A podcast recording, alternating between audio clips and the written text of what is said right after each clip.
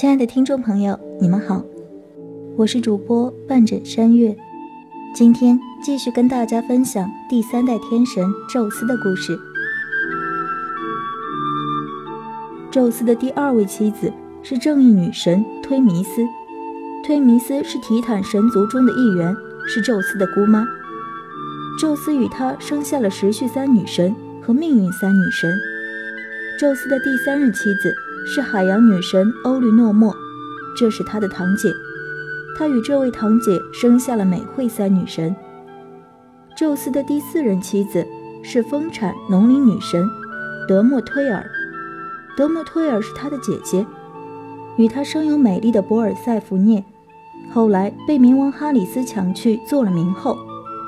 后来宙斯又娶了第五位妻子，记忆女神摩涅莫绪涅。摩涅莫绪涅也是他的姑姑，他与宙斯生下了九位缪斯女神。暗夜女神勒托是宙斯的堂姐，也是他的第六位妻子。他与宙斯生有太阳神阿波罗和月亮与狩猎女神阿尔忒弥斯。赫拉是宙斯的第七位妻子，也是最后一位妻子。她本是宙斯的妹妹，代表着女性的美德和尊严。赫拉在宙斯取得统治权后，成为了宙斯的妻子，并与宙斯结合，生下战神阿瑞斯、火与工匠之神赫菲斯托斯和青春女神赫柏。众神在奥林匹斯山为宙斯和赫拉举行了盛大的婚礼。从此之后，赫拉就成了宙斯的正式妻子和第三代天后。宙斯在与美丽端庄的赫拉正式结婚之后。并没有改掉好色的毛病，依旧到处寻花问柳。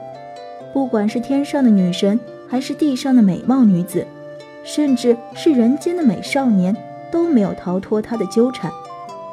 宙斯与很多凡间女子有过私情，并且生下了很多人间的子女。这些子女大多成了半人半神的大英雄，或者是绝世美女，比如大力士赫拉克勒斯。就是他与人间女子阿尔克莫涅所生的孩子，而引起了特洛伊战争的美女海伦，也是宙斯在人间的女儿。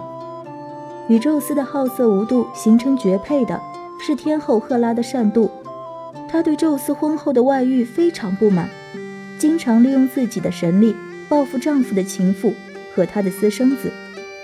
赫拉曾经将宙斯的情妇卡利斯推和他的儿子变成熊。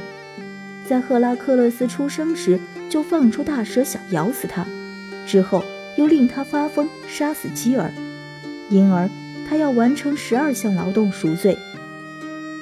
总之，天神宙斯的特点可以概括为两方面，其一是比较公正威严，这也是他作为第三代天神能够维持奥林匹斯山稳定的一个重要原因。宙斯虽然威力强大。但很有民主作风，能尊重别的神和人的自由选择。除了恋爱以外，很少利用自己威力无穷的神力营私舞弊。